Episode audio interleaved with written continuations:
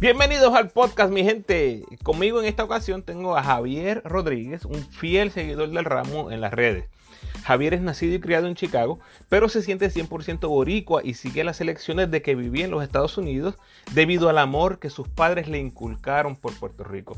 Con Javier hablo del documental The Last Dance desde su perspectiva como residente de Chicago en esos tiempos Eventualmente se muda a Puerto Rico en los 90, se hace fanático de los cangrejeros de Santurce y disfruta de la gloriosa dinastía cangrejera de Piculín, Arroyo y Guayacán. Así que tanto Javier como yo compartimos experiencias de esos años finales del siglo XX y principios del siglo XXI. Compartimos reacciones a la miniserie con Dani y también me dio sus cinco jugadores favoritos de la selección, compartiendo anécdotas e historias curiosas de cada jugador. Eso entre muchas otras cosas más. Obviamente, si eres fan del Ramo, eres fan del equipo nacional, pero si eres fanático de los Bulls de Jordan o de los cangrejeros del Pico, definitivamente vas a disfrutar este podcast. Eh, un podcast con un fanático del ramo para verdaderos fanáticos del ramo. Que por cierto, incluye a varios de ustedes en el podcast, así que bien pendientes. Mención especial a Héctor José González Báez. Nadie le da más shares a mis posts que Héctor y olvidé mencionarlo entre mis seguidores más fieles, así que súper agradecido por ese apoyo Héctor. Antes de ir a nuestra conversación, algunos recordatorios, envíame tus preguntas, comentarios o sugerencias a elramuopina.gmail.com y sígueme en tu red social favorita, Instagram, Facebook y Twitter como El Opina. Si te gusta lo que escuchas, por favor dale like y share a mis posts Suscríbete al podcast en tu plataforma favorita y déjame tu mejor review y rating, por favor, esas 5 estrellas donde sea posible, especialmente en Apple. Si deseas patrocinar mi podcast, Anchor te da la opción de hacerlo contribuyendo 10 pesitos, 5 pesitos o un pesito al mes, gente. Un, invertir un pesito al mes en tu podcast favorito, yo creo que es una inversión sabia y razonable. Indudablemente yo eh, lo aprecio más de lo que te puedes imaginar. En el podcast más reciente converso con Jum Ramos, presidente de la Federación de Baloncesto de Puerto Rico, y en los anteriores tuve a Gary Brown y la miniserie con Dani Santiago, que ocupa los episodios 36 al 39. Y por ahí para abajo tienes un montón de conversaciones para escoger. Eh, cuando comenzó esto de la pandemia, la verdad no sabía qué iba a hacer, pero de ese episodio 22 en adelante lo que hay es caviar. Tengo jugadores activos, retirados del equipo nacional, dirigentes, autores, listas súper curiosas, súper buenas. En fin, los mejores podcasts que he hecho sin duda alguna han sido durante esta pandemia. Agradecido por tu sintonía. Que disfrutes.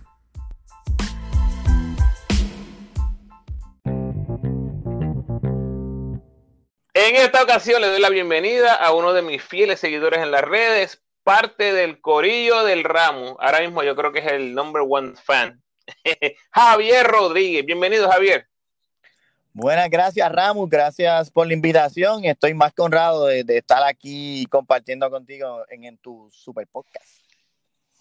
Javier es de los que consume mi contenido en múltiples plataformas. Eh, eso sí que son los cangris de verla. Ustedes valen doble, Javier. Gracias por ese apoyo. Siempre me da curiosidad preguntarles, ¿cómo diste con el ramo?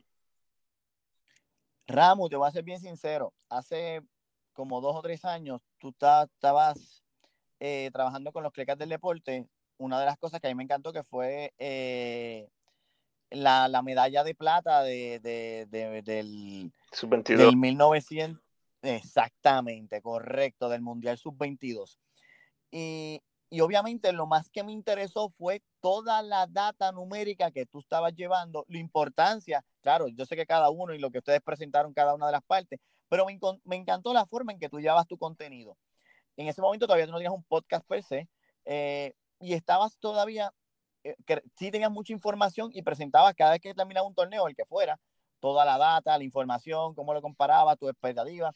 Y eso me abrió a los que nos gustan los números, eh, poder comparar generaciones, grupos, esto. Y, te da una amplia para tú discutir más allá de opiniones, porque los números los comparas por números. Pero la, y de ahí tú lo trabajas, aunque nunca en el baloncesto un número significa 100% de lo que ocurrió, pero tú puedes evaluar eh, más objetivamente las funciones. Y de verdad que lo que tú haces, Ramos, pues me, me, me encanta. por eso ahí te he seguido de todos lados. Fíjate que exactamente es lo que yo persigo cuando yo trabajo los números, porque es algo que no se trabaja usualmente en Puerto Rico, tú no ves ese, esos detalles en los números y en las estadísticas, además de que cuando tú eres, tú eres tan opinionado, ¿no? En verdad no sé si eso es una palabra, pero en inglés, when you are opinionated, tú necesitas eh, la data para fundamentar tus argumentos. Bueno, eh, eh, me gusta que haya gente como tú que puede mirar esa, esa data y, darle el valor, el valor que se merece, que es lo que yo persigo. Bueno, cuando comencé, les prometí que iba a tener podcast con gente del Corillo del Ramo y había pasado demasiado tiempo sin tener a uno de, de mis seguidores. Javier es el tercero que invito. Eh, un saludito por ahí a Max y a José Rodri, que me acompañaron antes en el podcast. Oye, y tengo, tengo que saludar, Javier, a toda esa gente que siempre está apoyando el ramo, los de arriba, Luillo, Gabriel Rodríguez, el Cleca Mayor, Paco, José Rodríguez, José Rodríguez, escríbeme, escríbeme, brother. Mauricio Pascual, Rubén Nieves, Juanpi, Bimbi Rosa, René Baez, El Cardo, en Twitter, Gaby Avilés, Yariel Meléndez, Chino Torres, Iván Cordero, Ramón Martínez, esos son solo algunos de los más fieles. Eh, Ramón, ¿cómo hago para que me invite? Pues fácil. Dale like y share a mis posts, eh, taguéame para que yo lo pueda ver en tus plataformas. También me puedes escribir al email con tus ideas o sugerencias por DM. Comenta en mis posts. Eh, mientras más hagas esas cositas y entre más redes, mejor. Así yo tengo completa visibilidad de tus contribuciones. Eh, acuérdense que esto es para ustedes, gente, esto es para el corillo. Mientras más hagas eso, te garantizo que tus posibilidades de estar en el podcast van a subir dramáticamente. Javier es de los que le da like en Facebook, Instagram, quién sabe si Twitter. Estás a otro nivel. estás a otro nivel. Eh, bueno, Javier, háblanos un poco de ti, dónde naciste o te criaste, cuáles eran tus equipos o jugadores favoritos. Mira, yo soy nacido en Chicago, eh, viví muchos años, mi, infancia como tal, en Chicago. Oh, oh ya, sé por dónde va esto. vi, vi la evolución de lo que era, era ver los Bulls malos a lo que se convirtió en una dinastía. Pude ver la evolución de Jordan, eh, obviamente el mejor jugador de todos los tiempos. Eh, obviamente y todo, eh, a rayo. Oh, sí, no, eso no hay discusión. Ahí, dentro del punto del fanatismo.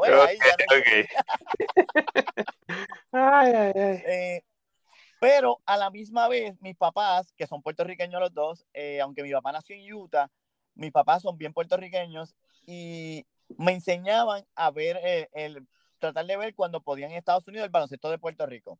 Claro, el BCN no se veía tanto en esa época, pero sí pude la oportunidad de ir a, a Indianápolis, 1987. De Chicago a Indiana, a Indiana son alrededor como de dos horas, casi tres horas. Y fue la primera vez que yo pude ver este, el equipo de Puerto Rico. Y de ahí empezó, e, empezar a sentir, porque mi familia siempre se sintió bien puertorriqueña, poderlo sentir. Ya después, pues obviamente los torneos que son más grandes, eh, mudamos para Puerto Rico eh, me convertí, ah, sigo siendo fanático de, los Bulls, pero en el BCN me convertí fanático de los cangrejeros. O sea, eh, Piculín, Carlos Arroyo, Guayacán. Espérate, espérate, ahí, mismo, ahí mismo llegaste a Puerto Rico, en, medio de, esa dinastía. Sí, en esa dinastía, en esa dinastía. Pero o sea que, es que tú, pasas, tú pasas de Michael Jordan a Piculín. Sí, la linda, qué fácil.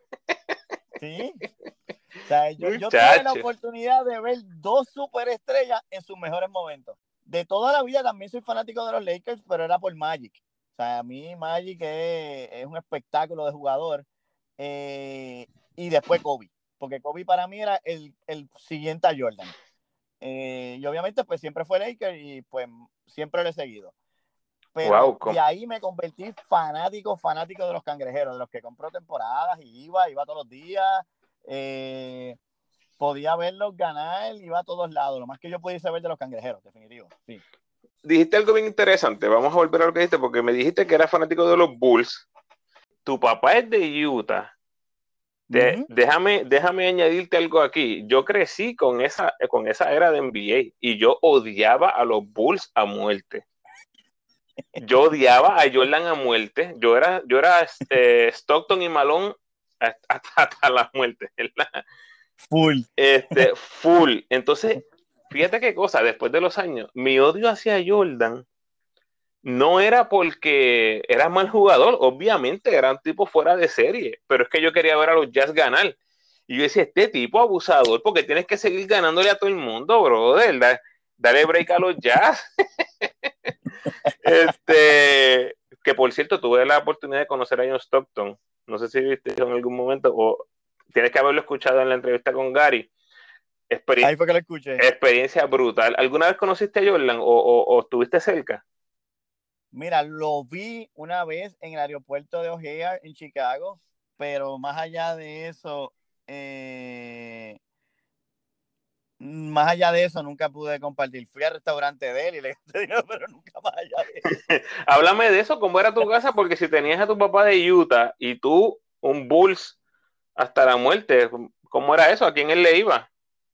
No, pues fíjate, no, papi era, era, él nació en Utah, eh, de los primeros inmigrantes, de los, su papá fue de los primeros inmigrantes que de Puerto Rico viajaron a Utah a trabajar en las minas. Y él se muda a Puerto Rico a, mediados de los 70, o él no, no, nunca desarrolló el, amor a un equipo de, de, la NBA per se. Por eso era que él sí seguía el baloncesto de Puerto Rico, porque se mm. creía en Puerto Rico. Eh, mi mamá fue diferente. Mi mamá nace en Calle, pero se crió en Chicago. Entonces, mi papá se conocen en Chicago porque fue de los primeros maestros que, que se graduaban, que las escuelas públicas de Estados Unidos se los llevaban a trabajar para hacer las maestrías y los doctorados eh, con, con, maestros bilingües.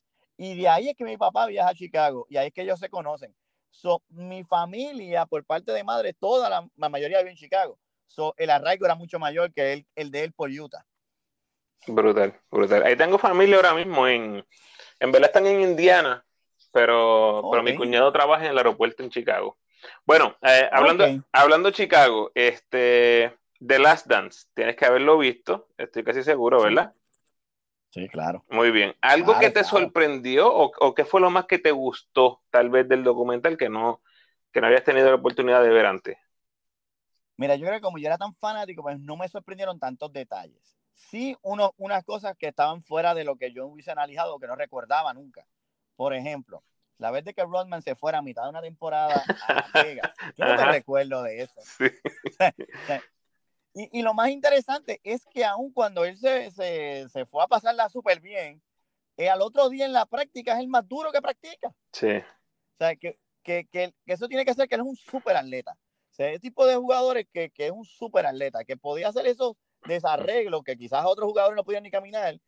Él, al otro día era como si, si el mundo continuara normal eh, y trabajaba igual de duro.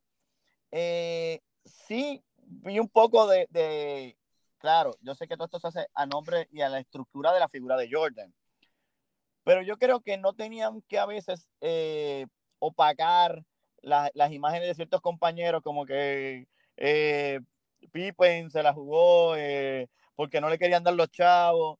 Yo recuerdo esa época.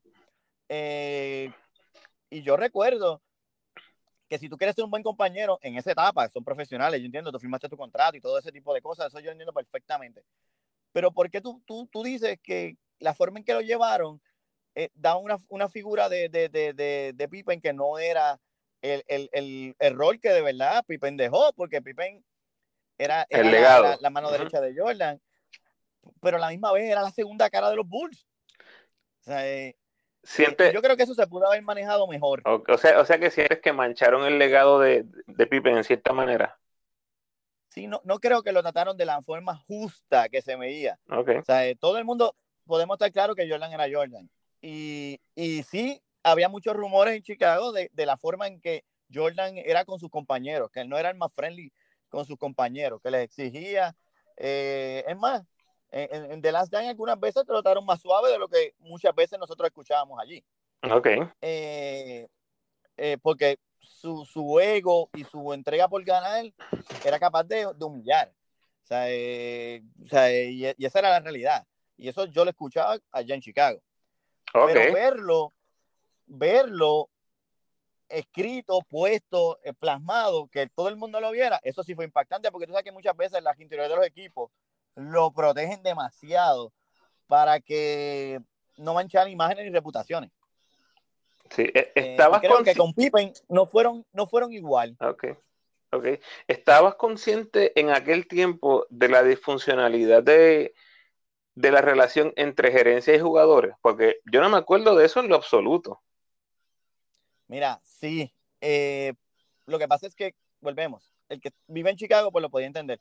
A, Jerry Cross muchas veces se la buchaba. O sea, eh, eh, porque eso salía en la prensa de allí, de lo que estaba ocurriendo, de que iban a desmantelar los Bulls, de que no le querían pagar. Cuando trajeron a Kukov, nadie sabe la guerra que se formó en Chicago. O sea, porque Kukov le ganaba, ganaba más que Pippen. Sí. Y venía como rookie. Y, eso era eh, una bomba que se estaba formando en, ese momento. Wow. son los detalles que obviamente yo sí recuerdo porque lo, viví, como te digo, siempre fui bien fanático. obviamente pues estaba bien pendiente de los detalles. Entonces ustedes, no había sorpresa en Chicago de que no se volvió a traer el equipo en el 99. No, eso fue abierto. Eso no fue una... Ok, ok. Para mí yo, o sea, yo nunca, ¿verdad? Hasta ahora nunca entendí eso, pero ahora que obviamente veo el documental, pues está clarísimo. eso se había tomado esa decisión desde antes. Y no sé si el lockout también ayudó a que eso, a que eso se diera así. Eh, como quiera, sí va a dar, porque ya ellos habían tomado decisión administrativa. Este equipo lo vamos a romper nunca entendí la lógica, porque vuelvo y te repito, a mí me enseñaron que los campeones solamente se pierden cuando pierden. Claro. Es el momento de reestructurar. Eh, yo creo que todavía Jordan podía jugar una o dos temporadas a un buen prime. Creo que Pippen podía jugar a, un prime. Bueno, muchísimos años después estuvo jugando en la liga. Sí. Eh, Cook of Roman, el núcleo de jugadores que componía la base. Bueno, Ron Harper estaba en los últimos en los Lakers y todavía era, era parte de, los Lakers. Buenísimo. Eh, sí que, yo creo que más que todo era que la, gerencia tenía la visión de que reestructurar iba a ser más fácil. Sí, sí. Bueno, a mí me encantó el documental. Eh, sí. ¿Te sientes satisfecho con el documental en general? Claro, y recordar. Y recordar, ¿quién no se recuerda? Eh, ver cosas, eh, analogías. Aún cuando de Phil Jackson y dirigiendo en, Puerto Rico, que eh, yo, sabía esa historia, pero no como ellos la presentan. Sí. Eh, eh, pues hasta todo ese tipo de detalles uno, uno, uno lo disfruta porque más que todo es recordar. Esto es recordar y, y, ver unos detalles que uno, aun cuando fanático era, uno no está dentro para ver el camerino. Claro, claro.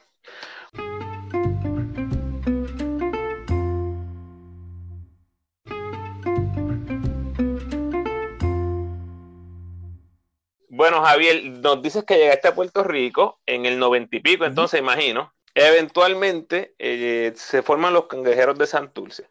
Te tengo que contar, una de mis mejores memorias fue en el Clemente. Yo fui a un juego de los Brujos de Guayama contra los cangrejeros de Santurce. Me parece que fue en el 2000 o el 2001. Llegamos bien temprano al juego. Nos sentamos al lado de los papás de Guayacán y, de Guayito. Ah, me acuerdo de Carlos Arroyo. Esto yo creo que poca gente lo sabe. Si tú estuviste ahí en esos primeros años, Carlos Arroyo donkeando con un guille brutal. Sí, oye, Carlos siempre fue un, prodigio. Yo recuerdo cuando Carlos empezó en Fajardo con el hermano, que el hermano gemelo. eh, y cuando lo firman, que teníamos que firmar a los dos porque no nos daban a, a Carlos, no hermano, era parte del paquete. El combo. Este, Carlos siempre, siempre sobresalía. Pero Carlos tenía algo que no tenían muchos y era su ética. Carlos trabajaba de verdad. O sea, eh, yo vi a Carlos bien temprano en las prácticas, él trabajaba duro, se quedaba con Guayacán, que Guayacán no fallaba de lejos. Sí. O sea, que yo era una máquina tirando de lejos. Eh, y practicaba. Y muchos de los movimientos que hacía Carlos los aprendió de Guayacán. Me pasa que Guayacán era más lento, tenía otras, otras debilidades que Carlos, con su driveo y su control del balón, pues lo hizo más eficiente a la larga. Y obviamente su carrera en colegio le ayudó. Más lo que ya había hecho superior y la experiencia, pues después ya vimos la carrera que tuvo Carlos. Claro, claro. Pues mira, en ese, en ese tiempo, en ese juego, perdón, conocí, cuando se acabó el juego, yo fui y conocí a James Carter, a Carlos Arroyo, a Piculín, a Guayacán. Ellos me filmaron las libretas. Yo tenía un montón de cosas del equipo nacional. Me las filmaron. Y una de mis mejores memorias al sol de hoy todavía fue conocer a James Carter. Cuando James Carter vio mis libretas, yo tenía unas libretas del equipo nacional, bueno, aquí las tengo, y él vio, eh, obviamente, fotos de él. Yo creo que era un poquito más la, nostalgia, porque él se acababa de, él se acababa de, de retirar en el 99 después del Prolímpico.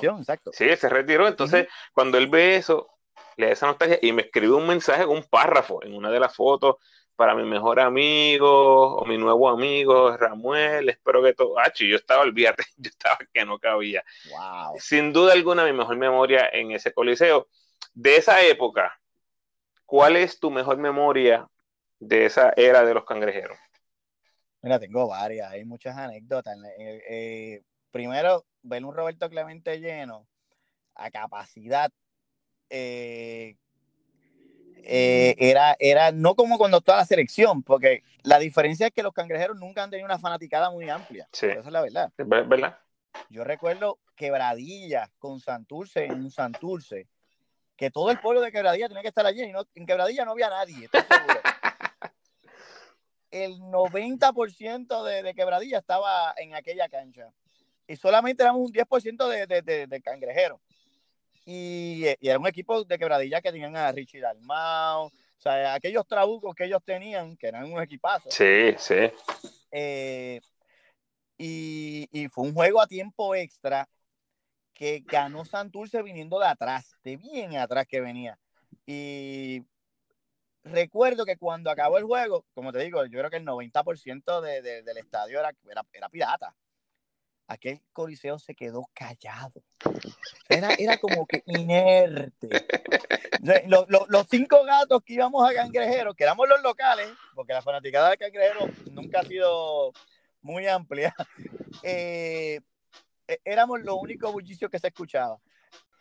Eh, eh, y, y, Vela Santurce siempre fue para mí, era, era, como que wow. Y era diferente también por la dinámica. Santurce tenía mucho espectáculo, además del juego tenía espectáculo y, era lo más parecido que yo encontré de lo que yo veía en la NBA aquí en Puerto Rico. Y obviamente pues teníamos grandes jugadores como Carlos Piculín, después tuvo Barea, Guayacán, o sea que, que, tú puedes disfrutar de ver de lo mejor de lo mejor. Este, oye Javier, dame tus tres jugadores favoritos de Santurce. De Santurce. De Santurce, desde que tú has sido fanático de Santurce, ¿Cuáles son tus tres jugadores favoritos? Pues mira, yo creo que yo voy a ser muy fácil. Eh, número uno es Piculín. Yo creo que yo creo que no hay mucho que hablar de, del Concord. es todo lo que uno busca en un jugador, un profesional en todas las palabras. Eh, Carlos Arroyo, yo sí te digo, me impresionaba. Y el tercero e, era Guayacán. Era Guayacán. Pero Guayacán yo tuve la peculiaridad de que yo lo llegué a ver jugando en la NCAA cuando jugaba con American University. Y esa fue la primera vez que yo vi a Guayacán. Antes de jugar, claro, yo sé que él empezó bien temprano con Coamo y después estuvo en Aguadilla, pero yo no lo llegué a ver en ese etapa. Yo lo llegué a ver en un torneo en la NCAA eh, que él acribilló a Illinois. Por eso fue que fui a verlo, porque era... ok, ok. Eh, entonces, pues como esos torneos antes lo hacían en American University, ahí en Bayamón, pues yo pudiera verlo y, y, Guayacán cogió a la gente de Illinois University y, y le, hasta el dirigente tú lo veías tratando de ver cómo paraba Guayacán ese día. Estaba imparable, imparable. Varias veces lo vi a Guayacán en la American University porque eso estaba al lado de casa. Yo estaba a cinco minutos de ah, pues ahí. ¿Tú lo viste? Sí, sí, sí. y obviamente. Yo lo llegué a ver. Tienes que, tienes que haberlo visto en el sub-22 entonces, porque. Claro. Fuiste de los que te amaneciste. Siempre, siempre. Yo, yo aprendí a, ver la, la, selección, no importaba qué, ni la hora, ni cuándo, ni dónde. Mm. Y le cogí un amor a la selección que la veo donde sea y me paro donde sea. Está bueno. Hasta cojo vacaciones, si están en unos torneos y me conflige con mi trabajo, cojo vacaciones porque no haya problema. Bueno, te fuiste bien fácil ahí con Piculín, Carlos y Guayacán te fuiste old school también, porque te fuiste para principios de siglo. Es que como tú te enamoras de algo, pues siempre lo vas a recordar. Y, ese fue el, primer amor. Ok. ¿Tienes una, una versión favorita de los cangrejeros? Wow. Ah, es que hubo varios equipos que estaban súper interesantes. Pero hubo una que, al final no terminaron con Thomas Jordan. Pero una que era Piculín y Thomas Jordan en la pintura. Rolando jugaba la 3.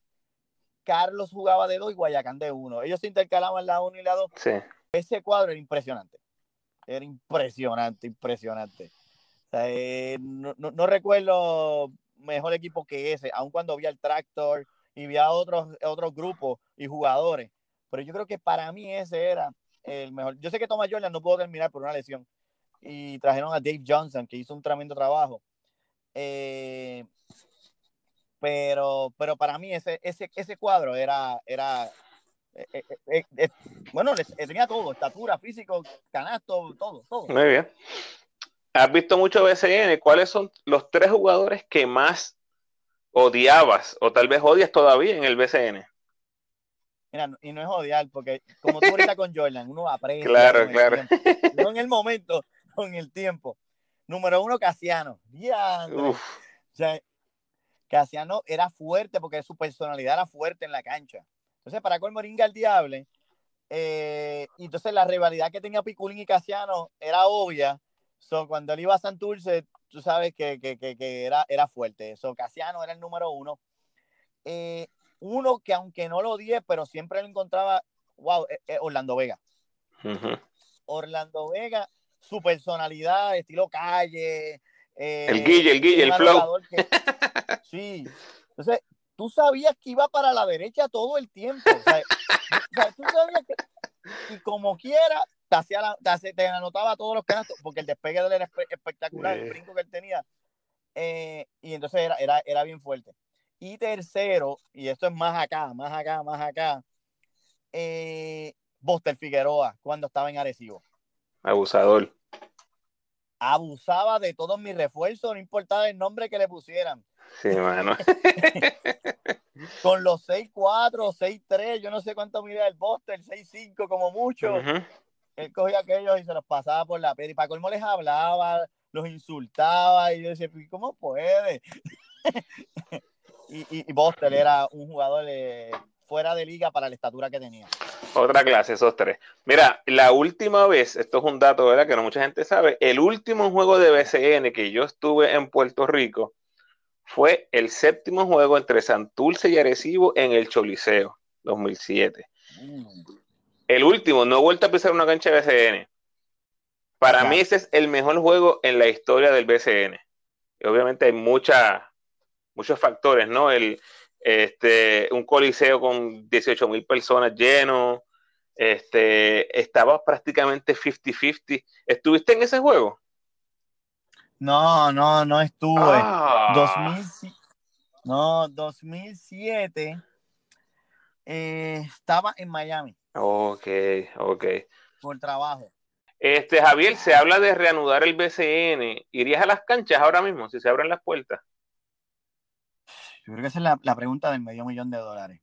Eh, ahora mismo, pues, no tengo esa afición porque obviamente no hay, equipo de Santurce que me motive más a ir. Eh, pero obviamente la seguridad, la salud, por, yo, yo, creo que si yo critico, y voy a ser transparente, a los que se van a un chinchorro y son irresponsables, yo ir a una cancha, puedo enfermar a alguien o enfermar a alguien otra persona. Creo que no es el momento. Hay que esperar un poco más. Yo creo que, que, que me encantaría que hubiese BCN, pero la salud y la seguridad yo creo que va por encima en estos momentos de, tanto de la mía como de mi familia, como de los que estén alrededor y, y, yo tengo personas que se reportan a mí que también hay que cuidarlo y, y, obviamente por ir a dos horas, que me encanta, eh, poder tener consecuencias peores. Bueno, Javier, vamos a cambiar de, de, carril, vamos al equipo nacional. Acabo de terminar la, miniserie de la carrera con Dani Santiago. Para todos los efectos, me parece que es lo más cercano a un documental que vamos a tener de Dani. Eh, en este caso, ¿verdad? Un audio documental. Cuéntame, ¿qué te pareció la miniserie y tuviste alguna parte favorita o sorpresiva? Mira. Eh, sorpresiva, sí. Mira, varias cosas. eh, escuchar el principio de Daniel Santiago, que especialmente tú que eres fanático de los vaqueros, tú pudiste verlo. Tú, tienes que haber visto la evolución de, del Dani que llegó en, el 96. Claro. Eh, eh, él no podía ni coger bien la bola y de momento está en, una Olimpiada. O sea, yo no había captado ese dato hasta que tú lo mencionas, que él, él pasó de ser un jugador intrascendental donde estaba a, llegar a una Olimpiada en su primer año. Javier, de no saber de Puerto Rico, de baloncesto de Puerto Rico, a la Olimpiada con Puerto Rico. Olimpiada. o sea, eh, eh, eh, es, algo que si tú no, cuando tú hiciste hincapié en eso, dices, wow, es verdad, porque uno no recuerda esos datos. me encantó eso, me encantó cuando él fue bien honesto con las situaciones que pasaron dentro de la selección. Eh, uno ama y uno quiere el deporte, pero sabemos que esas cosas pasan, aunque no lo quieran decir, son cosas que pasan. Y ver cómo la estructura tiene que mejorar, porque yo creo que hay cosas que todavía como estructura tenemos que mejorar. Y lo que él plantea es bien interesante. También me encantó su, su cómo él explica, oye, él explica tan sencillo todo lo que él logró en su carrera, como si eso lo decía, oh, yo tuve buena suerte, estar en buenos equipos. No, caballero usted está allí porque son piezas, cada uno es una pieza importante para lograr algo. y, y, él mismo, su humildad, porque yo creo que esa es la palabra que yo puedo utilizar, él, él, minimiza los logros que él hizo. Y eso da muestra del gran ser humano que es, que no el, el éxito de un, de un equipo, del colectivo, no lo hizo perder la cabeza. O sea, nosotros hemos visto jugadores que toda la vida se creen que son dioses. Eh, y eso, eso demuestra mucho del ser humano que es el señor Daniel Santiago. Y lo mucho que uno le tiene que agradecer. También en el capítulo 3 me mencionaste en... Le haces la pregunta a Daniel Santiago, una que yo te había hecho a ti, sobre cómo era para él eh, jugar contra su, su jugador favorito del tiempo, que era David Brown. Sí. Eh, la contestación fue, de nuevo, de, de mucha humildad. Sí. Eh, y me, me, me, encantó, a mí me encantó porque Daniel Santiago, yo creo que lo vi desde que llegó por primera vez a ver lo que se convirtió un, un, ejemplo de lo que es el trabajo, que lo que es una persona que quiere trabajar. No era el de las mejores destrezas, él no era el más ágil, él, un hombre grande siempre es más difícil, pero yo creo que no había muchos que trabajaran más que él. Y lo quería, y creía en su juego. Ya, eh, una de las cosas que más me, impactó, estoy de acuerdo con todo lo que tú dices, yo estaba ahí escuchándolo igual he sorprendido. Eh, en, en un momento él dice que él pudo uh, rock the boat, como que él podía hacer que todo ese un año que se fuera, se fuera por la bola en, en algunas ocasiones que a la selección y no lo escuchaban. Y me está tan interesante porque si alguien tenía plataforma, o pensaría yo, tenía estatus, estuvo en la NBA, está siendo un jugador de impacto en Europa y que vengan a la selección y no le hagan caso. ¿Sí me entiende? A la opinión. Eso, yo me quedé como que, wow, como que él podía irse, mira, yo me voy de aquí, arréglenselas ustedes. Y se quedó para defender los colores. Los colores. Y, y, él, y, él, y él representa a Puerto Rico siempre. O sea, eh, cuando él habla, él habla de Puerto Rico, él habla de, de, de eso. Eh, él habla de lo que es ser puertorriqueño, eh, que él se siente bien identificado con todo lo que él hizo y siempre hay que agradecerle porque de verdad que Dani es un obrero elite del, del, del baloncesto. Así. Bueno, vamos a cerrar con esto, Javier. Vamos a ir. Me vas a decir quiénes son tus cinco jugadores favoritos en la historia del equipo nacional. Puedes ir para donde tú quieras. Tú me vas a decir cinco nombres. Vamos a ir uno a uno y yo voy a ir a reaccionar con lo que tú digas, de tal vez alguna anécdota que yo tenga o algún detallito que yo tenga. Zumba por ahí para abajo. El número uno, cangrejero, ganador, jugado en todas las ligas del mundo, pues Piculín. Fácil, fácil. Eh, fácil. Este, te digo, fui a España, fui a Barcelona y me preguntó el taxista por Piculín. Cuando tú llegas a eso, tú has roto todos los esquemas. ese, ese, ese, bueno, un salón de la fama. Hay mucho que decir. Mira, un detallito con Pico. En el 2001 hubo un centro básquet en, en México. En ese torneo, él tuvo un juego contra Dominicana. Para ese tiempo, yo estaba acostumbrado a ver las estadísticas como la NBA las daba, que tú sabes que eran eh, field goals made attempt, free throws made attempt, three pointers, este, offensive rebound, defensive rebound, tenía todo. Cuando tú miras las. Bloqueos, cortes. Ajá, tú veías el box score que daban en el periódico en Puerto Rico. Tres cositas ahí puesto, un tiro libre. Tiro libre y punto. Exactamente, las estrellitas. ¿Qué pasa? Exacto. Yo veía estos juegos, yo los grababa, ¿verdad? Y yo hacía mi box score. Mi box score de, Ah. de ese juego completo. ¿Qué pasa? Ese juego contra Dominicana. Yo estoy loco por hacer eh, no sé si un documental, un mini documental o, o una, una, serie investigativa. Ese juego con Dominicana, él, él tuvo casi 60 unidades de eficiencia. Es una cosa ridícula que yo, en 20 años que llevo siguiendo el equipo, 20, 25 años que, que llevo siguiendo el equipo, apenas, apenas se han acercado a 40. Y te estoy hablando, estoy contando el juego del casi cuádruple doble que tuvo contra, este, contra Canadá en el, Contra Canadá. en el 2003.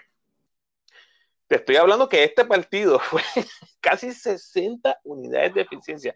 Es algo absurdo. Y yo nunca he visto que alguien haya compartido ese juego en YouTube. ¿Sabes que ahora está todo el mundo poniendo cosas en YouTube? Este. Estoy loco, estoy loco porque alguien salió con ese partido, porque la versión que yo tengo está tan y tan dañada, está tan chava que no me atrevo a ponerla en YouTube porque es una calidad bien baja. Pero ese es un recuerdo del Piku que yo estoy seguro, nadie se acuerda de ese partido. Eso es lo primero, tú te acuerdas de, lo- de los partidos grandes.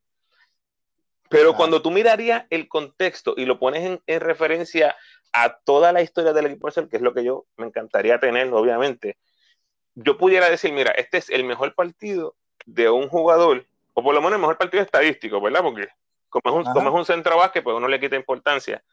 Pero probablemente en estadística ese es el mejor partido en la historia de la selección. Piculín Ortiz. Wow. Y, y, y, y, pon- y pongámoslo en contexto. Dos años antes se había retirado de la selección Exacto. y el 2001 viene como que, pues está bien, dale, vamos, con un montón de chamacos ahí, con Guayacán, con Carmelo, con Larry Ayuso, con Charif, con Dani.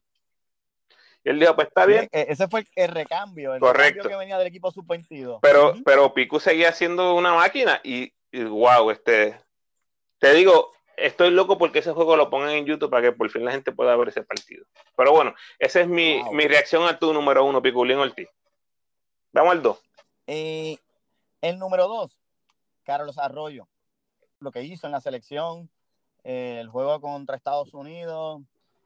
Y, y Carlos abrió la puerta a muchos latinos y, y- puertorriqueños en, en el mejor baloncesto del mundo. Un detallito bien interesante es que Carlos Arroyo no empezó su primer juego en el debut en el 2001, pero Javier, ¿quién empezó ese partido que Carlos Arroyo vino del banco? ¿Quién era el point inicialista? 2001. Y, y te hago la pregunta nada más que porque eres, eres fanático cangrejero. Yo creo que en ese momento estaba eh, Guayacán. Guayacán. Guayacán fue el quien empezó. Me está bien curioso porque la gente pensaría, no, que Arroyo, que fue nuestra gloria. Mire, Arroyo y Ayuso, que fueron la espina dorsal del equipo, ¿verdad? En el backcourt, toda esa década del 2000, los dos salieron del banco en su debut en el equipo nacional. Y por Arroyo, sí, Arroyo fue el backup de Guayacán en ese primer partido. bueno, es un detallito ahí para una trivia, una trivia. Interesante. Muy bien, número 3. El tercer mejor jugador que es Daniel Santiago. De los que pude ver, Daniel me encantaba cómo jugaba. Como siempre te dije, un obrero elite. Sí, de Dani hay suficiente de los episodios 36 al 39, así que dense la vuelta por la miniserie que tuve con, con Daniel Santiago, más de dos horas en una, en una plática súper interesante y provocativa y, y informativa, definitivamente. Muy bien, number four. Larry Ayuso. Uh, Larry Ayuso. eh, en la selección, su tiro era mortal y tuvo un juego de sobre 37 puntos. Creo que es lo más alto que ha anotado cualquier puertorriqueño en, en la selección a, ni- a nivel adulto. Porque sí está el caso de Mike Rosario que metió 50, y- 52, 54 Ujú. contra Francia a nivel juvenil. Pero lo que hizo Ayuso en ese, en ese torneo era, era un espectáculo, ver Ayuso saliendo de las cortinas, tirando de lejos, eh, era ingaldeable.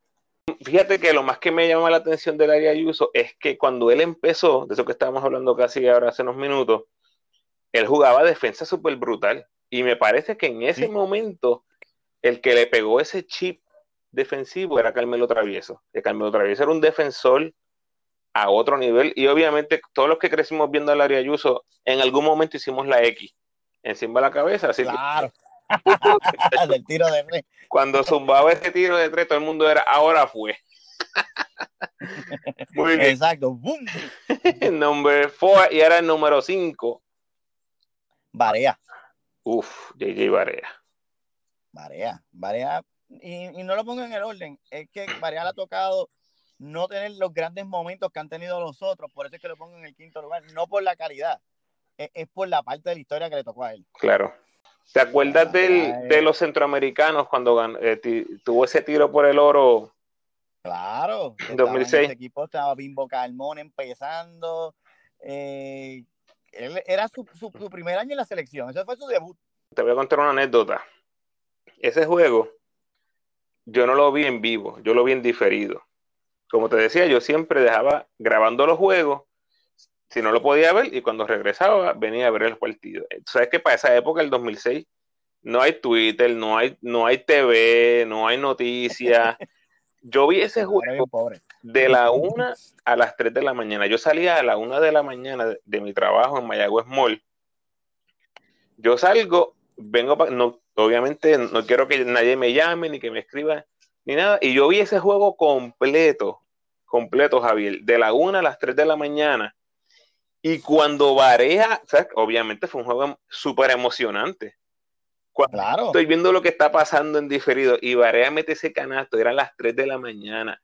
Yo grité como si fuera mediodía, no me importaban los, los, los vecinos. Los vecinos. oh my God. De verdad, todavía me acuerdo. Este, y fíjate que no sé si tengo ese juego, bueno, ese juego está por ahí afuera, pero. Y Ramus, ¿dónde viste el juego de Puerto Rico contra Estados Unidos? ¿Lo viste diferido? Porque... Tú dices el 2004. Fíjate que ese es uno de los, de los momentos más extraños que yo he tenido como fanático porque yo lo vi en, en la casa de mi abuela en Santa Juanita, en Bayamón, y yo recuerdo bien claro, bien claro, que yo no estaba celebrando como si fuéramos, ¿sabes? Como, como uno celebra a veces en un, en un partido así, como si fuéramos campeones del mundo yo estaba en shock. Yo, yo estaba en shock. Yo dije, ¿en serio que le ganamos? Como que en mi mente yo no estaba procesando la magnitud de esa victoria. Yo decía, pero. Y recuerdo porque lo vi con el primo mío al lado, este Rubén, un saludito a Rubén. Este, y era, era una sorpresa increíble, un shock, era shock. Yo me acuerdo que haber, tenido, estaba, haber estado en shock. Obviamente durante el juego tú estás celebrando la jugada, el, individualismo, el pase de arroyo, el corte, el donqueo de Dani. ¿Sí me entiendes? Pero al final, cuando se acaba el juego, tú dices, le ganamos, espérate, ¿por cuánto le ganamos a Estados Unidos? Esto es, esto es, esto es verdad. Esto es real. La primera vez que Estados Unidos pierde en, en, en Olimpiadas con un equipo de NBA es contra Puerto Rico. Fue muy chocante para mí, obviamente estaba emocionado, pero tal vez el lado, el lado sour, ¿no? El, el, el sweet and sour del, del, dulce es que no ganamos medalla, es que eventualmente fue un gran momento, pero no fue podio. Y eso yo creo que es lo más, tal vez es lo más que nos acordamos ahora a la distancia. Sí, no, ese cruce todavía con, con, si no me equivoco, fue con Nueva Zelanda. Con Italia, no, con ese fue con Italia. Fue con Italia, nos sacó de carrera, nos sacó de carrera. No, el de Nueva Zelanda ni, ni, me lo menciones, que, que, voy a acabar en un en bad mood. Eso fue un mundial. Sí, ese fue el mundial do, dos años antes. Javier, si alguien desea seguirte en las redes, ¿cómo lo pueden hacer? Mira, en Instagram, eh, Javier2178, en Facebook, Javier Rodríguez eh, y nada, me puedes buscar en los seguidores de Ramu también y me vas a encontrar rapidito. Contra Javier, más que agradecido. Dime, dime, dime. que si tienen dudas van allí, me busquen y me van a encontrar rapidito. Ahí está. Más que agradecido por regalarme unos minutitos de tu tiempo, Javier, y por ese apoyo continuo que siempre le das a mi trabajo. Por aquí las puertas abiertas siempre. Gracias, Ramos. Gracias a ti. Eh, primero por la invitación. Nunca había participado de algo como esto, así que esto para mí todo es novel. Gracias por todo. Gracias por lo que haces por, nuestro, por nuestra selección. La federación no sabe el, el regalo que tú le estás haciendo, porque si algún día la federación valorara toda la data que tú le estás brindando, eh, wow, eh, es invaluable. Gracias, gracias. En verdad que sí, ojalá, ojalá podamos tener algo ahí con, con la selección. Estamos hablando, así que ojalá, ojalá se pueda cocinar algo. De verdad que le, le, le, deseo el mayor de los éxitos y que sí se pueda concretar eso. Y cualquier otra misión que tengas nueva, Ramos, que también te pueda seguir este, evolucionando, pues más que bienvenido. Claro que sí. Gracias.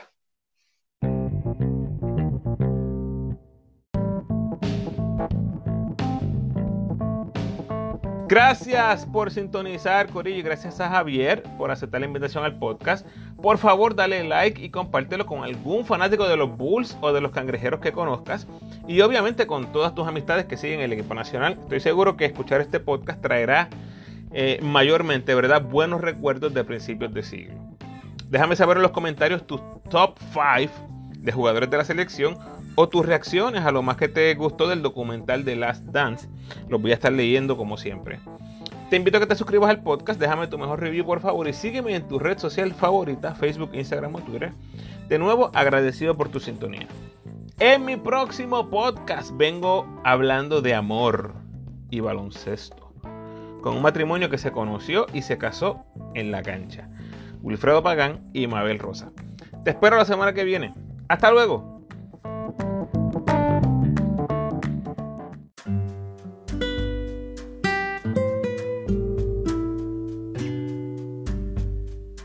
El pensamiento de hoy no se trata de quién es bueno en tu cara, sino de quién es leal a tus espaldas.